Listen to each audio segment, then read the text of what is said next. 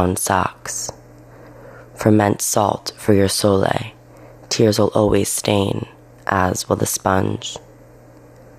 Sensations inert in hearing the boiling water. As it pours, forced lucidity sizzles in ceramic mug. Just last Sunday you brunched, but the produce won't listen to reason. Wipe that man from your face. Turn the oven off. One concoction's enough.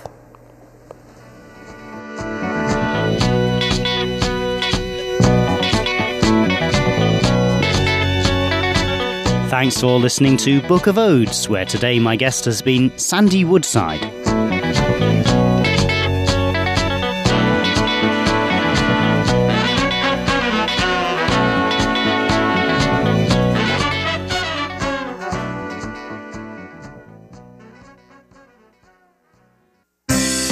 What's this all about? Why are they doing that?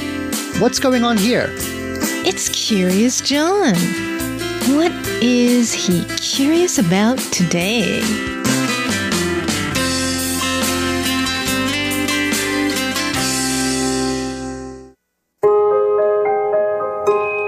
From north to south, Taiwan is covered in tea.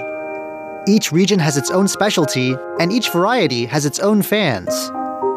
You might think that that settles the matter, and that tea farmers and drinkers are all satisfied. But Taiwan's tea is constantly changing for the better. That's thanks to the work being done at the Tea Research and Extension Station, a part of the Council of Agriculture. The word station is a bit of a misnomer. It's actually a cluster of different branches spread across Taiwan, each focused on different varieties and regions of the island. This research body has existed in some form for over 100 years, constantly striving to improve Taiwan's favorite drink. What exactly is there to improve, though? Plenty of people drink tea just as it is without complaining. And what has this century's worth of research achieved? Here to tell us is Mr. Huang. He's director of the station's Yuchi branch in central Taiwan's Nantou County.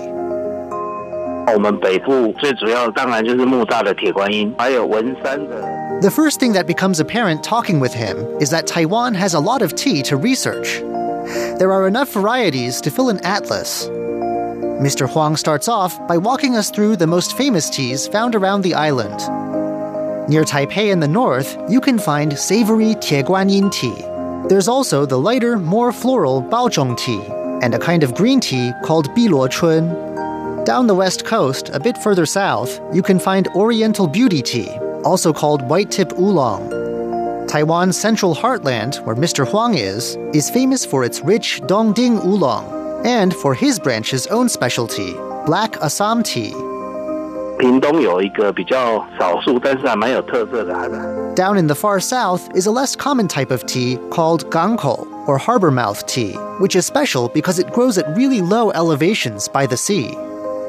Moving back up north along the east coast, you can sample red oolong in Taidong and honey black tea in Hualien.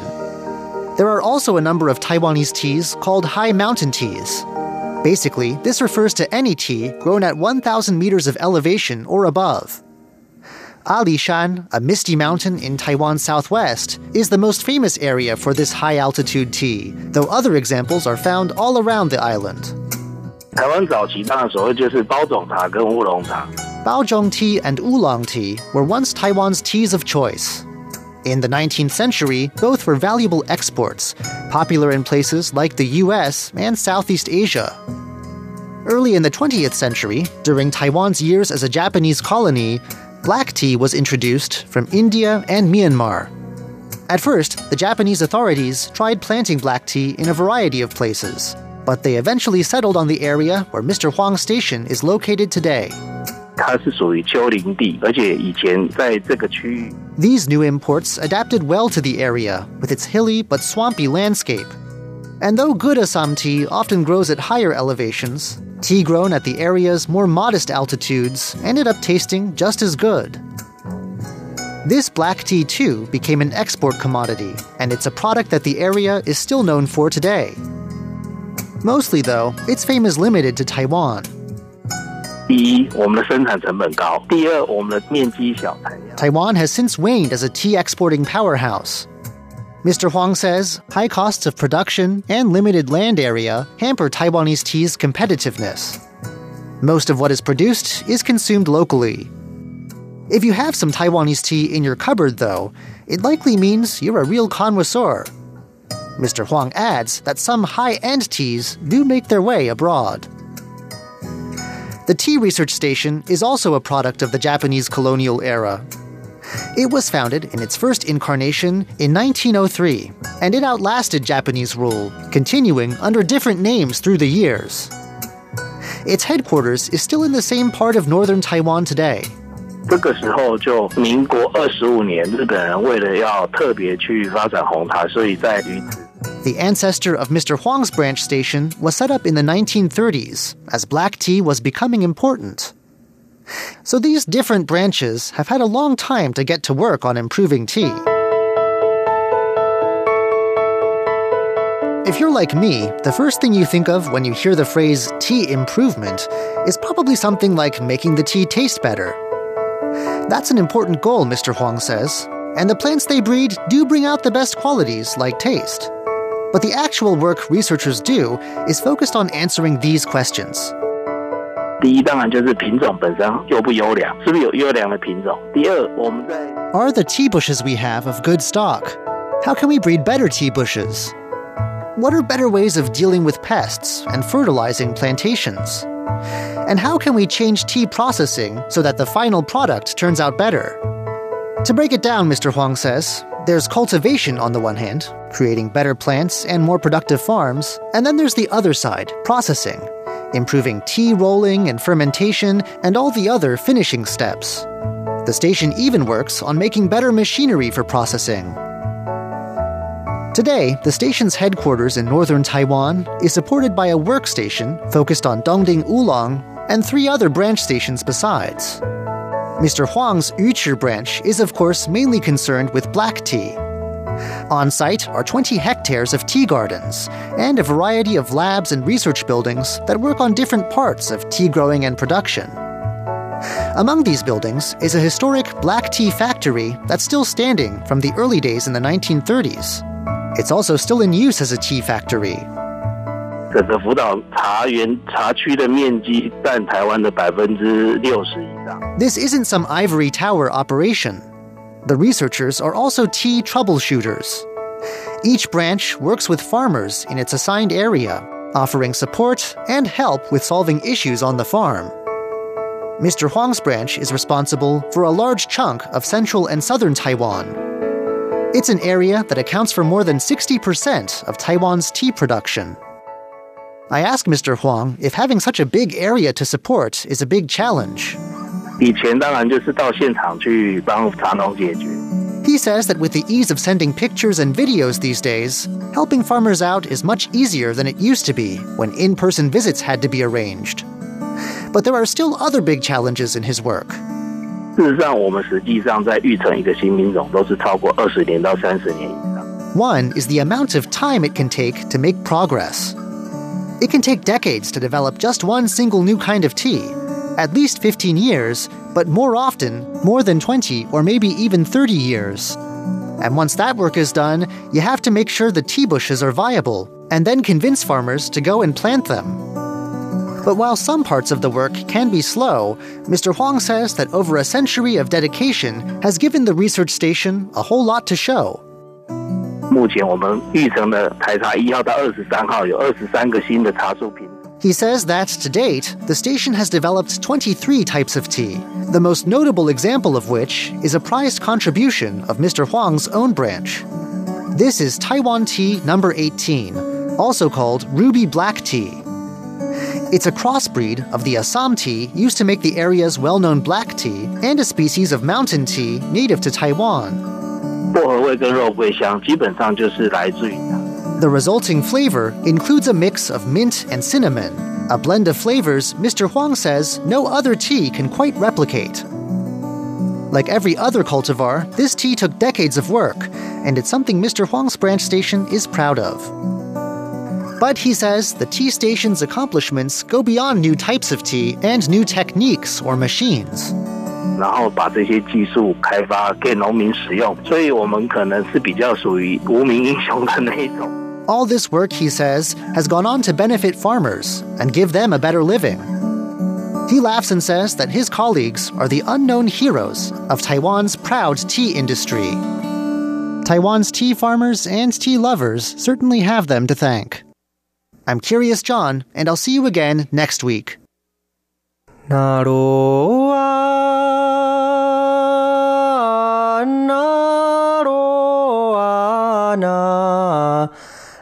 やないよやいやお Idini kumai baiwan na kanatar tu lengau. The sound of the Puyuma tribe on Radio Taiwan International.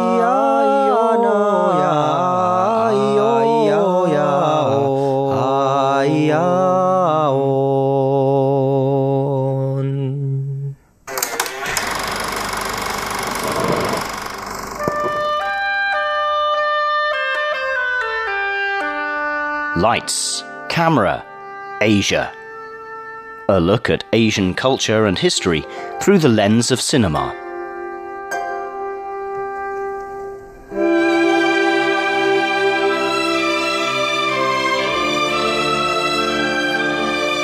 Hello, and welcome back to Lights Camera Asia. I'm Jake Chen. This week, we are moving on to a new movie that shares the same category as the last one Although it's still a teenage movie, it's not just another generic flick that occupies a few weeks in the summer.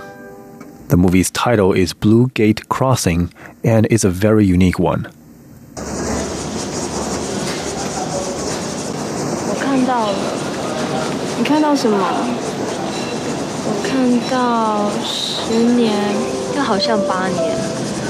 我带着我的女儿，很乖、很漂亮的 贵妇在喝下午茶。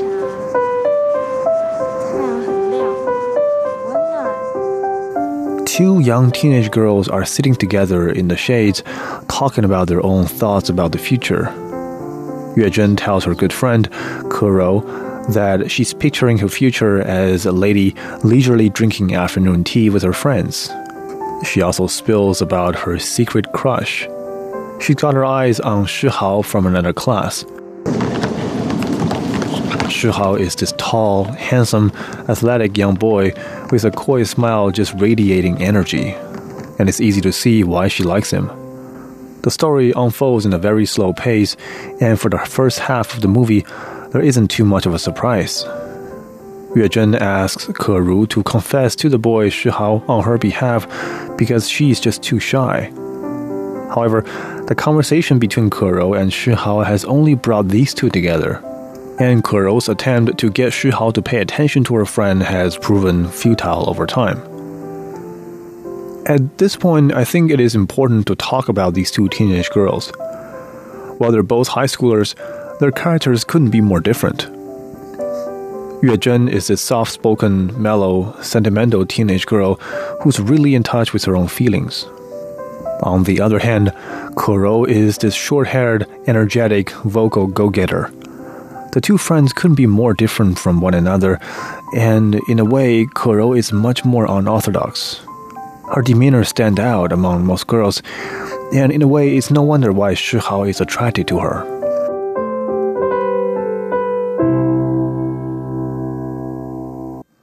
As you can imagine, this triangle relationship is getting a bit complicated and is putting all three of them in some sort of conundrum.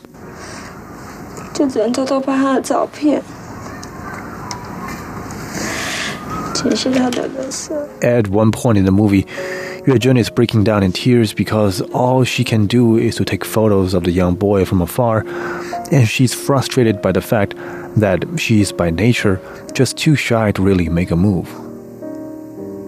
At the same time, Shi Hao is growing increasingly frustrated and confused with the fact that despite all his charm and courtship, Kuro is simply not showing him any interest in return.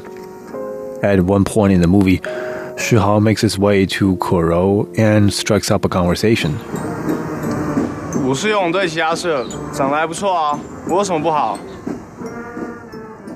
he boldly asks her, saying, I'm in a swim team and a guitar club and I look alright. Just what is it about me that you don't like? Kuro asks him impatiently, What is it that you want? And Shihao smiles coyly and says, Well, I simply want you to be my girlfriend. Kuro finds herself stuck in between her best friend Yue Zhen and Shihao, a boy in whom she has no interest. Yue Zhen eventually finds out, and the relationship between the two girls get estranged for a while. At one point in the movie, it is as if Kuro simply couldn't bear all the awkwardness and the emotional weight that comes with all this. When there's just her and Shi Hao together, she confesses to him about her deepest concern and confusion. 其实我一直帮他，是因为，因为我真的很喜欢他。Kuro says that she really likes her friend Yue Zhen, and she suspects that this attraction is rather romantic. She says she's been trying really hard to understand just to which gender she's attracted to, but she hasn't been able to find the answer, nor can she express her feelings to her friend. This is one of the characteristics of the film that, in my eyes, makes it really great. It doesn't make any attempt to sugarcoat or to romanticize the confusion that these teenagers all face, nor does it pretend to give an answer. All the boys and girls are confused at this stage in their life, and this is something that they simply have to go through. Nothing is suddenly resolved as the film ends because life doesn't work that way. Things chug along, and they each carry on into the unknown with their own wishes, hopes, dreams, and confusion about the future. Thank you very much for tuning in to Lights Camera Asia. We'll continue our conversation about this movie next week. I'm Jake Chen. Talk to you then.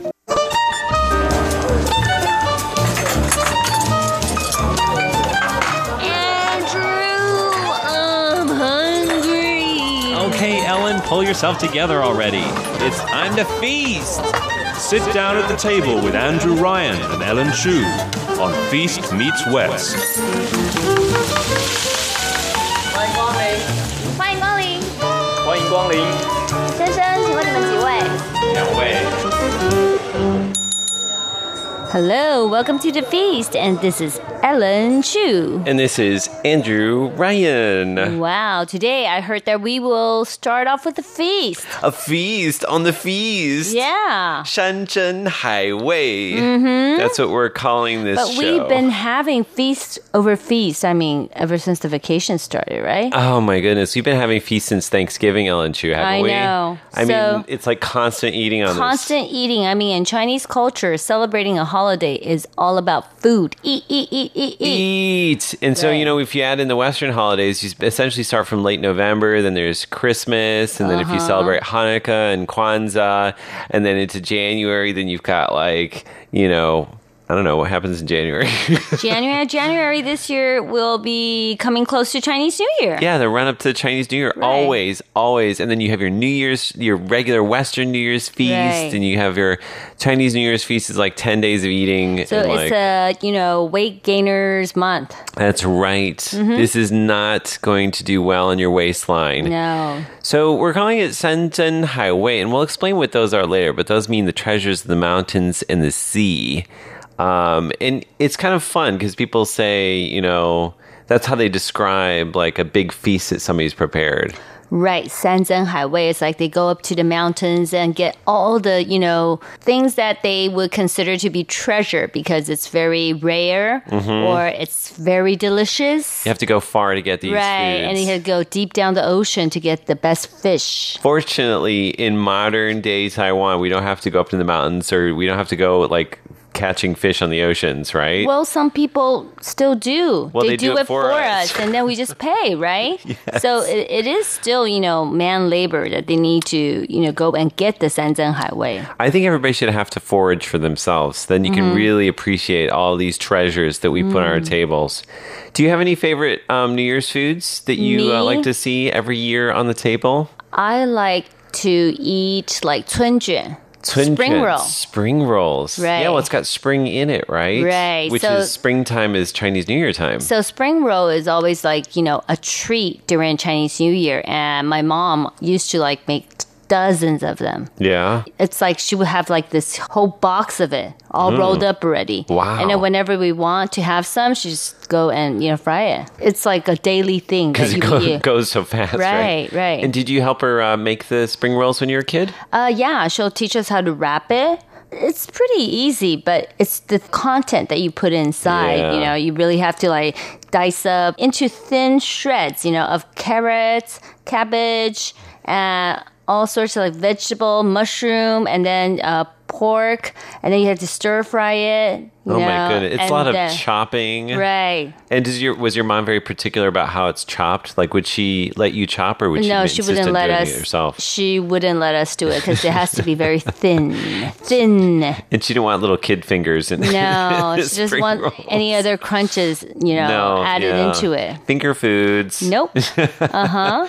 And so when you go back, because you go back uh, often to visit your mom, so you're mm-hmm. not a, in your own house at Chinese New Year time. Yes. Do you like? Do you help out with feasts there, or is no, it? No, my mom has you know has not been cooking for Chinese New Year for a long time. Does she cater, or do you go out to we eat? We go out to a Chinese restaurant, and then you know we'll just order the sanzhen Haiwei. yeah. like waiter, because bring us some sanzhen Haiwei. It's a lot of hassle for, you know, a person to whip up all these dishes, you know. It, you you think, you know, mom cook all the time, okay? It's just making more dishes for more people to eat. But the truth of the fact is they do like really laborious dishes, you know, laborious dishes. Yeah, it's not like it's not like um like the typical things you would find on a dinner table. like you know there the is year. this fish soup that she needs to get the fish and then she has to like you know make them into flat sheets Oh no! so she has to take out all the bones and you Oh. know and then and then she has to like marinate it for a while and then she needs to like like pound it i remember she she would do it like three days before the dish will be on the table You're kidding me. uh-huh so it's very laborious I mean, it seriously is a huge like feast. It's Mhm. a banquet, Right, Which you don't usually have at home. So she would prepare, and I always grow up, you know, remembering that, okay, after the feast, it's like tons of tons of mom complaining. her back ache, you know, her you hands. massage her. Yeah, her hands hurt. You know, I don't want to do another feast anymore. yeah, every year we're not doing this again next year. Right, and then she would still do it, right? Right. She did it for a few years. Yeah. Yeah. One of Uh-huh. my favorite things about the Chinese New Year time is we have all these little snacky foods. Mm. And so I brought you some, uh, it's called Ma Mi Lao. So it's My- basically, what is My this? dad loves this. Really? Mm-hmm. This is a really traditional snack, right? It is. It's something that's been around for a long, long time. It has the sticky sugar in there. Let's see, it's got uh, satang, so it's got sugar, Mhm. jima sesame, peanuts, maya, that's the maltose. Mhm. That's the sticky sugary Mhm. thing, right? Right. Nomi, so glutinous rice, and shi, and so it's um, like salt. Right. So I think the main thing is the is the maltose and the glutinous rice. I think so. So it makes it puffy in the inside. Mm. The only thing is it makes it hard to talk too, right?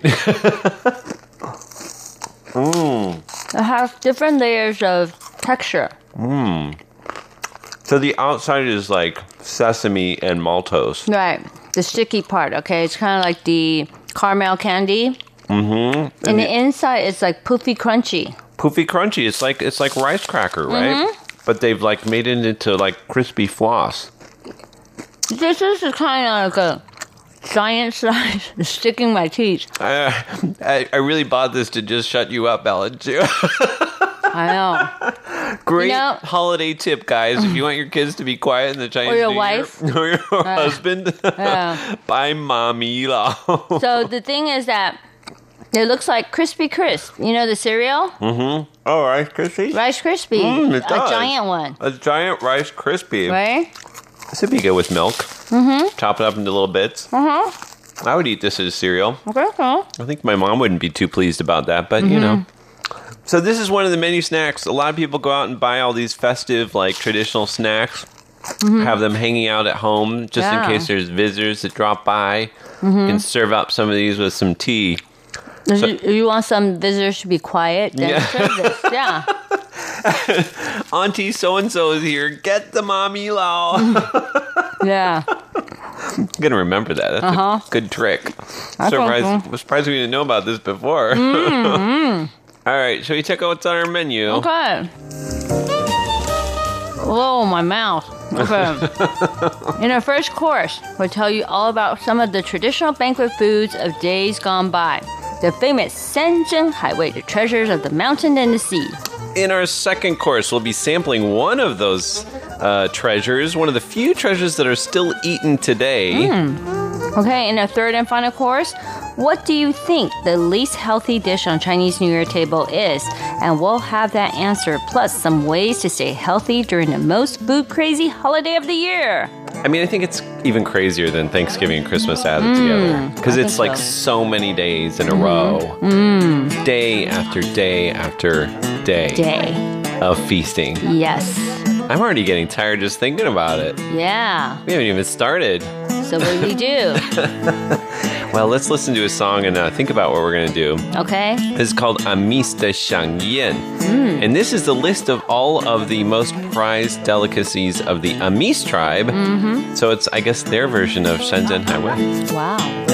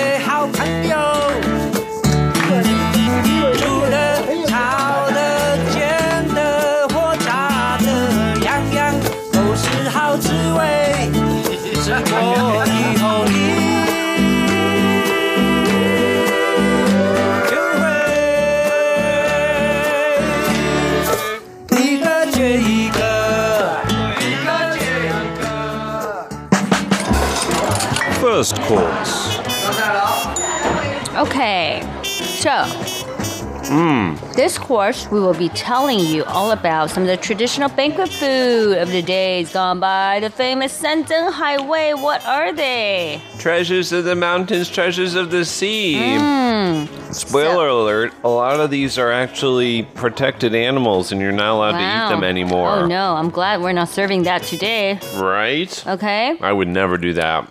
Zhanzhen Highway, the treasure of the mountain and the sea, it, it divided into three segments, okay? On We the have top, there's like Changbazhen. eight treasures, Mm-hmm. middle, eight treasure, Zongbazhen. and then bottom. 下巴针. Right. So that's probably in the ocean, okay? so Sangbazhen, what's in the mountain, there is like, oh, Ape's ape lips. lip, and then Camel camel's hump. hump. and then monkey head, Ugh. bear's hand, Paw. paw, and then yanwo. Is bird's nest. Yes, Which is made then- from the spit of sparrows, isn't Right. it? Ugh. And then what's that word? Uh, scorpions? Really? Uh, I'm guessing. I don't know. Lu Jing, so it's kind of like tendon. Tendon. Right. Deer tendon And also ha shi mo. So that's- 哈士摩is a that's kind of kinda frog. Toad. It's a toad. Toad. Right. Okay, let's go to the middle part. Oh, they say that one of the other ones, 爆胎, so it's Oh. like leopard fetus. Mm-hmm. Ish. Oh. So there are different variations. So if we say more than eight, that's just because we switched in a different version Right. of it. Okay. Zhongbazen, the middle sector, there's like shark fin, White tree fungus. uh huh, guozili, Civet cat. and guangdu. That's also kind of fish. Okay. 食鱼 a fish. Fish, yeah. 哈士貘 toad 鱼唇 fish lips. 裙 Don't have 边 lips. 裙边 a skirt. Chunbian, I looked this one up. This is actually a soft kind of meat. Okay.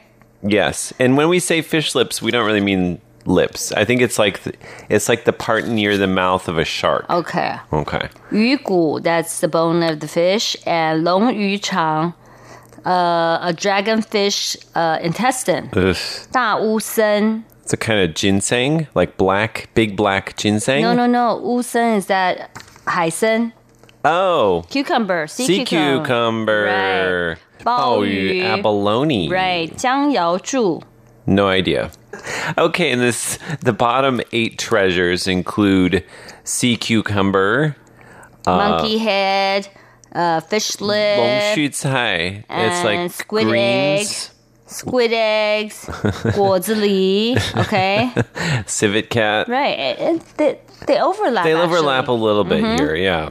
Okay. So basically, a lot of those things, as you can tell, there are protected animals. We're not allowed to eat Mhm. bear. We're not allowed to eat leopard. That's why they're treasure. Okay. Yes. They're so rare. They're protected. yes. But So these days, when we say Sanzhen Haiwei, we don't actually mean the traditional Sanzhen Haiwei. no, I, I ain't eating those things. I'm not eating them either. Uh-huh. So I think um, if you were to have things that are similar to Mm-hmm. those original uh, treasures, what would you swap out?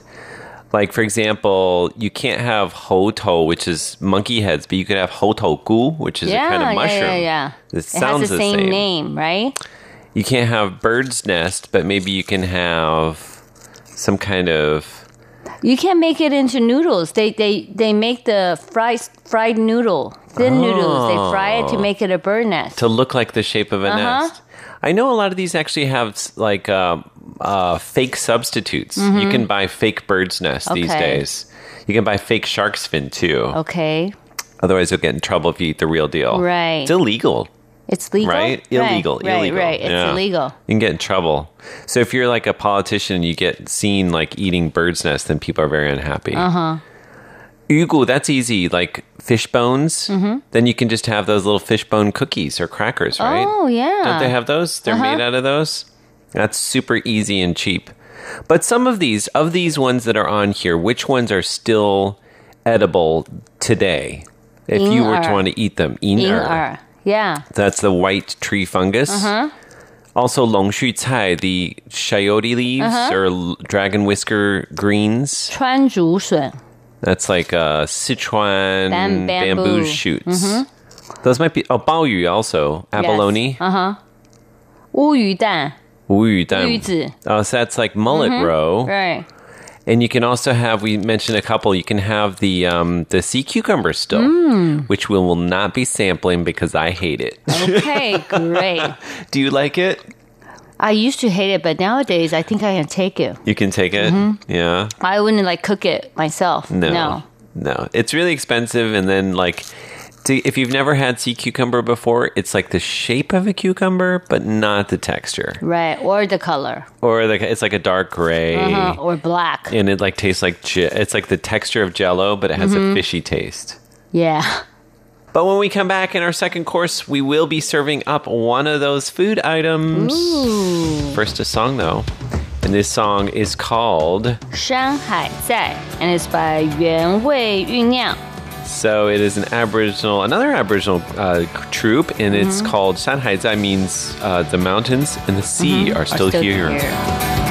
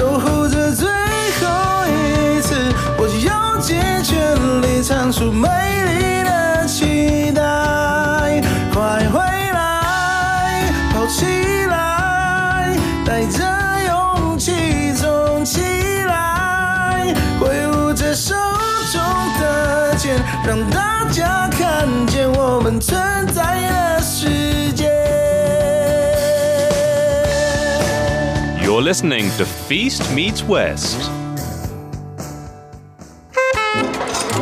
Second course.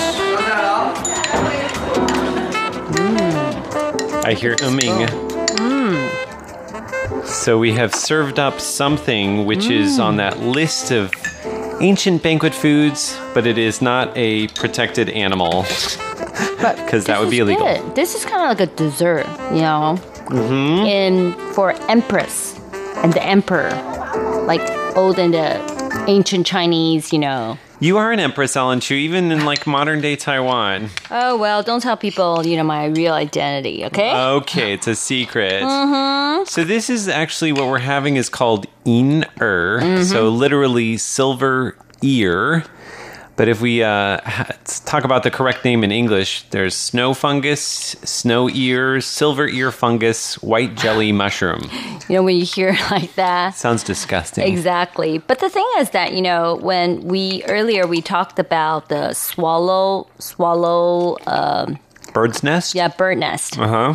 You know, the thing is that this is the vegetarian version of it. Oh. Right. And the reason why it's a vegetarian version of it is because it kind of tastes like saliva like, like Right. a little bit gelatinous. Right. Yeah. But, this tastes better. I know. And knowing it's not really so, like swallows, it well, makes me you know, happy. it's kind of like the fungus family, so it's kind of okay, okay? Mm. And we have the dates, Mhm. and we do have a strong flavor in there, which is the longyan. Which is, it has a smoky flavor. So I Mhm. feel like these longans have been um, Mhm. smoked, perhaps. Mhm. And I want to describe this fungus for you. This is the one that's on the list of treasures. It's kind of like see through, it's like clear, right? Mhm. So it's like a kind of a clear, gelatinous looking item in kind of a like a an amber colored soup. Mm-hmm. So it's actually quite beautiful um, and very exotic looking. Right. So it does have kind of a, a like a five star quality to it just by the way it looks, right? So, you know, when you have like a Chinese banquet, they Mhm. usually serve this, you know, it it's quite it looks very expensive, you know. I do have to say though, there's like when you when you put the spoon from the bowl into your mouth, Mhm. there's like little threads of like s- what look like Silk. saliva. Silk. Oh, right, right, silk, silk. Silk. That's what I meant. Okay. um, but I like it. Yeah. You I like like it? it too. hmm And it's supposed to be like very healthy for you too. If I was an emperor in the old days, I'd probably only be eating this. I would not eat any of the other treasures. I would like save up and just eat this for dessert. Really? Yeah. If you eat every day, I think, you know, you get bored and sick and tired of it. Better than bear paws. Well, leopard fetus. That's true. uh huh. which is kind of scary just thinking about it. Exactly. So there you have it. If you want to have a, a treasure from ancient China, if you want to eat like an emperor or empress, go ahead and is- get yourself this is some not of this. hard to make, you know, but, you know, to make it how it tastes like you know what we have today probably is hard but it's it's it's pretty easy relatively easy it's easier than going and hunting a, a bear down right, right? uh-huh so we're gonna go into another song okay and this song is connected to our topic yeah. It is called Zhu Guang Wan Can, so like candlelight, candlelight dinner. dinner. It's by Gary Cao. Cao Ge. So this is like a part of our feast theme. Mm. Feast for an Empress. 多想要记住这一分钟，回应我幸福的要求。我或许没有别的梦，唯一的是我爱你，你也爱我。不担心一杯红酒把我的真心透露，或许你早就该懂。冰淇淋在喉咙，多冷静几秒钟，气氛再浪漫都不够。烛光晚餐像一场美梦，像这样望着你到永久。一束玫瑰交到你手中，这一天，这一刻，这一切，你属于我。多想要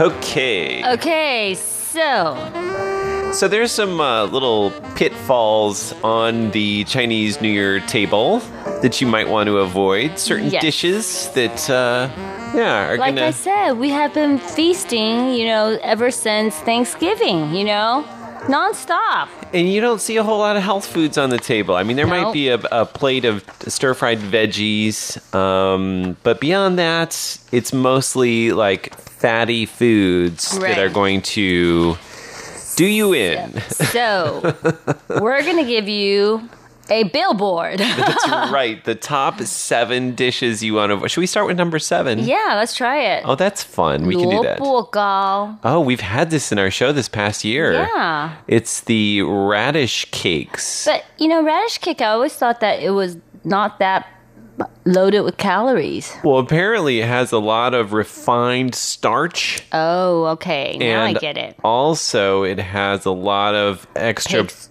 pork pig's oil. Pork oil. Okay. All right, number six. 人参乌骨鸡汤. We had that So, last year too. Ginseng, and it's it's the black chicken soup. Oh my goodness, Ellen Oh, Chu. so basically, the fat is in the chicken skin, so the whole, you know, Because they put the whole chicken in the soup, right? Right, So, so- all the fat goes so in. all the fat goes in. So be careful, okay? Don't drink too much. Well, soup is always something with high calorie. Mm, strangely Okay. enough, you think it looks clear, so it must be Right. very healthy. Nope. 然后 number five 海鲜羹，还有酸辣汤的 sour and spicy soup, And also the seafood kind of like a porridge style uh, Mm. soup, right? It's Yeah. the thickened one. It's got a lot of uh, Starch. starchy uh, liquid in there, Mm-hmm. thickwid as we call it. right, we thicken it, okay? so it's gonna thicken your body too. 红鲟米糕, Okay. 樱花虾米糕, so it's the rice cake. Okay. Okay, These are the and- steamed rice cakes, right? So basically, it could be hongxun, which is the crab, Mhm. and yinghua is the uh, cherry blossom shrimp. Yeah, Baby sakura shrimp. Sakura shrimp, right? And so these actually um, have added a lot of oil in it when they have uh, stir fried it, right. the uh, rice. Right. Yes. And fo tiao chang is number three. It's the Buddha jumping over the wall. Right. It makes Buddha jump over the wall. You know, I guess it makes your calories jump over the wall too. We've had that in our show as well, Ellen Chu. right. We only introduce all the fatty food. Fatty okay? foods. That one actually, the Fo Tiao Chang, that the reason why that is so uh, prized uh, for the Chinese New Year table is because it contains all the different possible types of meat Right. and seafood in one big Right. Porridge so you have all the Sanzhen in there. And number two, Dongpo Rou, Hong Shao, Ti Pang, and Shizitou. So it's the meatball and also Dongpo meat. It's a lot of pork in there, right. basically. And with fat, okay? What is Ti Pang? Ti Pang is uh, the pork knuckle. Pork knuckles. Mm -hmm. Oh, it's the fattiest parts of the pork, basically. Right. And number one, beware. Holy cow. It's fish. How can fish be like fatty? Well, if you dunk it in sugar, that's how it's going to happen. Tang oh. yu, so it's like sweet and sour fish, mm. which basically you deep fry it first, okay. right? And then you put it in this big sugary sauce. Uh, so you've got the best of both worlds there. Mm. Uh, so it's got uh, a lot of fat, a lot of deep friedness, a mm-hmm. lot of mm-hmm. sugar, and then the reason why they deep fry it first is so you can it keeps the crunchiness even Mhm. though it's got the sauce on it. Mm. So multiple layers of cooking and multiple layers on your waistline. So be very careful eating all these kind of food. I mean, Chinese food can look, you know, not fatty, but you know they are fatty with a lot of the ingredients they added into it. So instead of Mhm. deep frying or stir frying, you could boil things. Mhm. Or you could steam things. Mhm. And then you can also make sure you have all the different colors of the food. You want to have some greens on your table if possible. Mm-hmm. And um, you have to be careful for uh, the elderly and children at this time of the year because a lot of times they're not getting the types of foods that they need. Mhm. And for the elderly um, who have trouble chewing and stuff, you need to just make sure that there are things on the Chinese New Year table that they can eat. So kind of like squid and abalone, these are really hard and unchewable. So Mhm. basically, you could choose some of the uh, vegetable that is easy to be chewed. You know, broccoli is good. Yeah. And the other thing is too is like a lot of times they have these huge set meals for Chinese New Mhm. Year time at restaurants and if you actually order dish by dish a la carte, Right. it's probably better and you don't get more food than you need to be getting. So Huh. we're gonna ask everyone to write to us. PO Box one two three one nine nine Taipei Taiwan. Email us at andrew at rti.org.tw. And so we just want to give you a little preview. The year of the pig begins on February 5th. Mm. Oh, do that again. That was good, Ellen. right. February 5th. Today is the 2nd, so that's third. 4th is Monday, and that's New Year's Eve. Mm-hmm. Uh, the 5th is Tuesday, that's New Year's Day. Mm-hmm. The two most important days of the Chinese New Year. Right. Our celebration moments. That's right. And next Saturday, the 9th, the fifth day of the new year, Mhm. we're going to have a big show on the Big Pig. Okay, so you guys all ready? Ready. We're gonna kick off and welcome our pig. That's right. For Feast Meets West, I'm Andrew Ryan. This is Ellen Chu. Bye. And we're going to leave you with one more song, too. I almost forgot. Oh, Oh, Hong Men Yan, Hong Men Yin. That's the feast of the Hong family. Yes, of the Hong Gate. Uh huh. I looked this up because I was curious. It was a very important feast which took place between Liu Bang and Xiang Yu, Mhm. two prominent leaders of insurgent forces who rebelled against the Qin dynasty. This is in 209 to 206 BC. It ended up with Xiang Yu's defeat and the establishment of the Han dynasty with Liu Bang as his first emperor. Wow. That's a very important feast, Alan Chiu. okay. Yes. So, And it's by Hu Yanbing. okay, let the feast kick off. bye bye. Bye.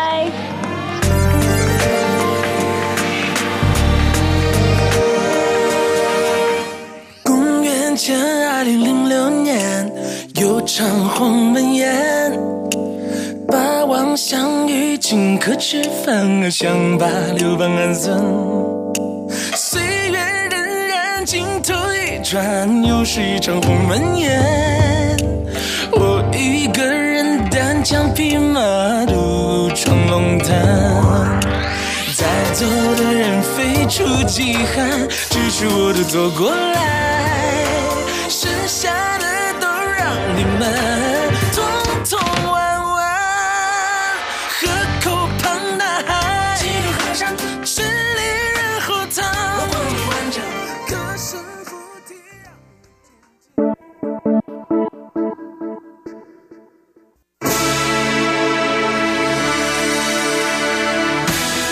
Thank you for listening to Radio Taiwan International, broadcasting from Taipei, Taiwan.